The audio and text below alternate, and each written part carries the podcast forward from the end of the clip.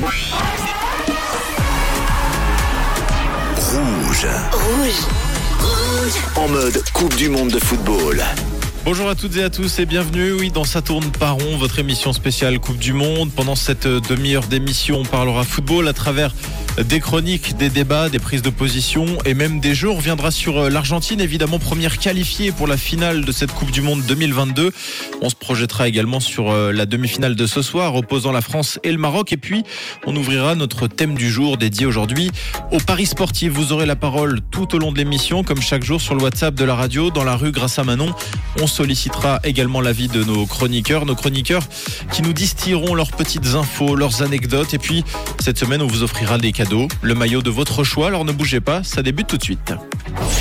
Jusqu'à 9h30, ça tourne par rond. Ça tourne par rond sur rouge. Un ça tourne par rond qui commence à y voir clair avec plus que deux matchs au programme avant le dénouement final. Et pour y voir encore plus clair, je me suis entouré des meilleurs spécialistes ophtalmologues de la région. Mathieu, John et Fred. Bonjour messieurs. Et hello. Bonjour, bonjour. Bonjour. Comment ça va aujourd'hui? Euh, Moins deux et demi à un œil, euh, plus trois un autre. Donc niveau ophtalmologie, il y a mieux. Mais... On voit, en tout cas, on voit bien d'un œil. C'est-à-dire, on en a, on en a déjà en finale. Donc, euh, après l'autre, il faudra attendre ce soir. Bon, c'est déjà pas mal. Un qui voit très bien avec ses deux yeux et qui voit bien les infos croustillantes de la journée, c'est John qui nous raconte un peu pêle-mêle ce qui se passe sur la planète football. Oui, il y a un Anglais qui a dû voir flou. Il s'appelle euh, Karl Baxter. Il avait imprimé avant le début de la Coupe du Monde 18 000 t-shirts pour célébrer la victoire de l'Angleterre au Mondial 2022. Sur ces fameux t-shirts, on retrouvait euh, au dos le slogan England Cup Winners 2022. Ouais, je sais pas comment on le dit en anglais. It's finally Home, Angleterre, vainqueur de la Coupe du Monde 2022. Cela revient enfin à la maison. Des t-shirts qui auront très rapidement euh, mal vieilli. Il est absolument dégoûté d'un point de vue sportif.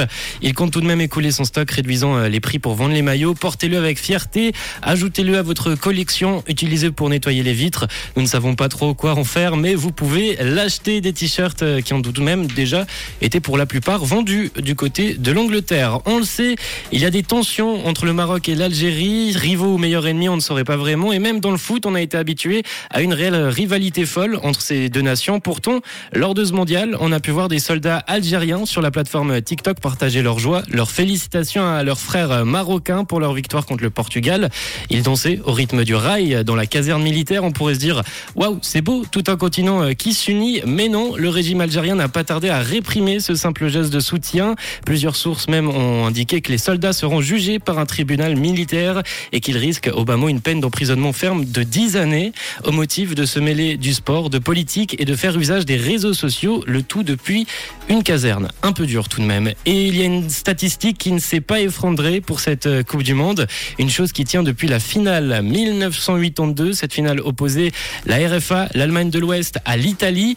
Et depuis ce match, on a, depuis euh, chaque Coupe du Monde, un joueur de l'Inter et un joueur de Bayern en finale de la Coupe du Monde.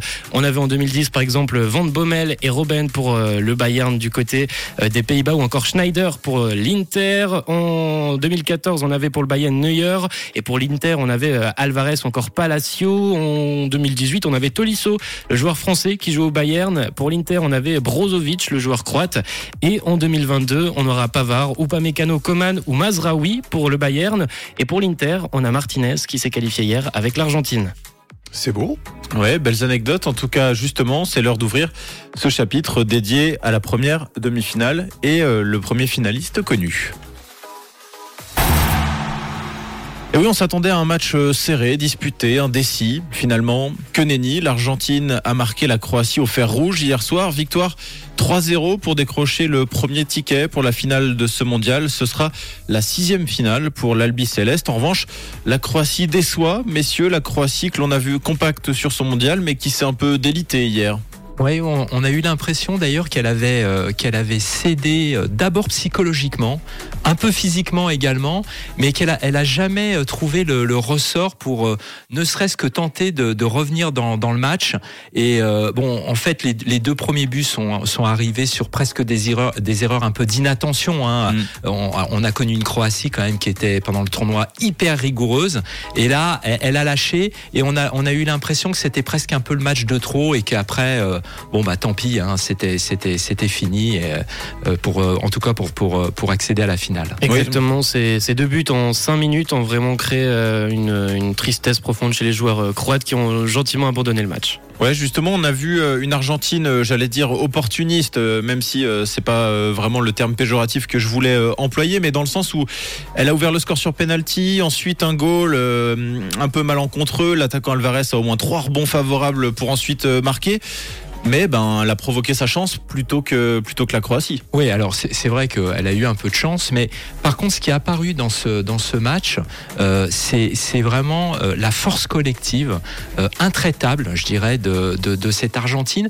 Et moi, ce qui m'a frappé, c'est que jusqu'à jusqu'à la dernière minute du match, euh, ils, ils, n'ont rien cédé, c'est-à-dire qu'ils se battaient sur tous les ballons. Pour eux, c'était impossible de concéder un but, euh, même à la 88e minute, alors qu'il menait 3-0. C'est ça qui était dingue, c'est que tu les sentais, tu aurais presque pu leur dire, écoutez les gars, euh, allez, on boit un petit coup et dans 5 minutes on, joue la finale. Bah, ils, se seraient battus comme des lions pour, pour pouvoir y accéder. Ouais, et on a vu un, Lionel Messi euh, absolument euh, intenable, notamment sur le sur le troisième goal où c'est lui qui fait la différence sur son côté droit et qui donne justement la, la passe décisive pour Alvarez. Donc Messi vraiment incroyable hier soir. Ouais, incroyable. Il, part du milieu de terrain, il fait des, des, feintes. Il en fait 14, je crois, sur une ligne droite. Ça déstabilise le défenseur.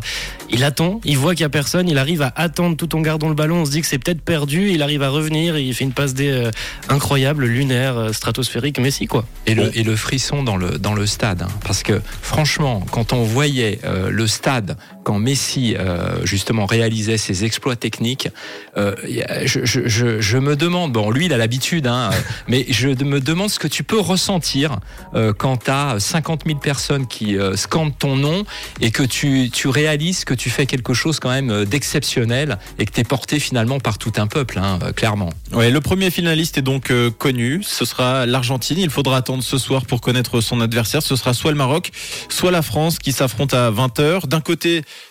nous avons le champion du monde en titre, solide vainqueur de la Pologne et de l'Angleterre. De l'autre, l'une des trois seules équipes de cette Coupe du Monde à avoir terminé la phase de poule avec 7 points, 2 victoires et un nul.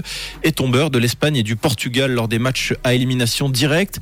Euh, on se rend compte finalement que ce match est peut-être plus équilibré que ce que les bookmakers voudraient nous faire croire. Je ne sais pas ce que vous en pensez de votre côté. Euh, D'ailleurs, euh, Walid Regragui, donc l'entraîneur, le sélectionneur de l'équipe du Maroc, a fait de super conférences de presse il y a deux jours, déjà pour rappeler à, à la mobilisation de l'Afrique et du Maghreb de manière générale et du monde arabe, évidemment, mais même du monde entier, puisque de toute façon la diaspora marocaine est incroyable et elle est partout dans le monde. Euh, moi, je reviens sur ce que tu disais et, qui, est, super intéressant euh, de la part de la Croatie qui aurait peut-être déjà perdu le match avant même de le débuter. Euh, Walid Regragui a dit un truc important.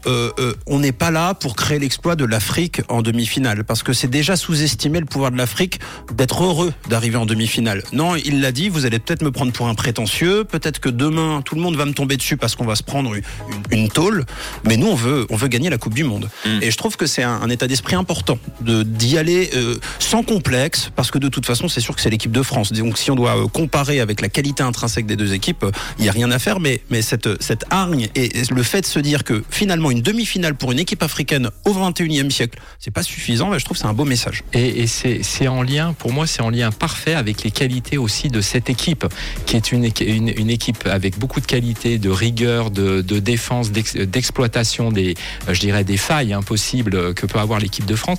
Et on peut dire que pour l'équipe de France, ça sent quand même, c'est un peu le goût du traquenard. Hein. Mm. Parce que en plus, euh, tu auras 50 000 personnes qui seront à fond euh, derrière le Maroc. Donc attention, attention. la seule chose, moi, qui me fait penser que c'est pas un traquenard, c'est qu'on fait attention j'ai l'impression que cette équipe du Maroc fait tellement peur bah, que finalement tout le monde fait gaffe. Et je suis pas sûr que contrairement à il y a 4 ans, 8 ans, l'équipe de France va aborder le match euh, sur, euh, sur le recul. Au contraire, je crois qu'ils font très attention. Ils surestiment peut-être mm. même cette équipe du Maroc pour euh, ne pas avoir des illusions. Bah, D'ailleurs, comme tu l'as dit, l'entraîneur marocain a fait une super conférence de presse où il a dit J'espère que la France nous prend pas au sérieux, sinon ça va être dur. Mais je pense pour lui que la France va, va les prendre au sérieux. Évidemment. Bon, en tout cas, Traquenard ou pas Traquenard, réponse ce soir à 20h France-Maroc pour une place en finale face à l'Argentine. Dans la seconde partie d'émission, on va parler des paris sportifs. Est-ce que vous voyez ça comme une distraction, comme un danger? N'hésitez pas déjà à réagir avec nous sur le WhatsApp. En attendant, on fait une courte pause musicale. Jusqu'à 9h30 Ça tourne par rond. Ça tourne par rond sur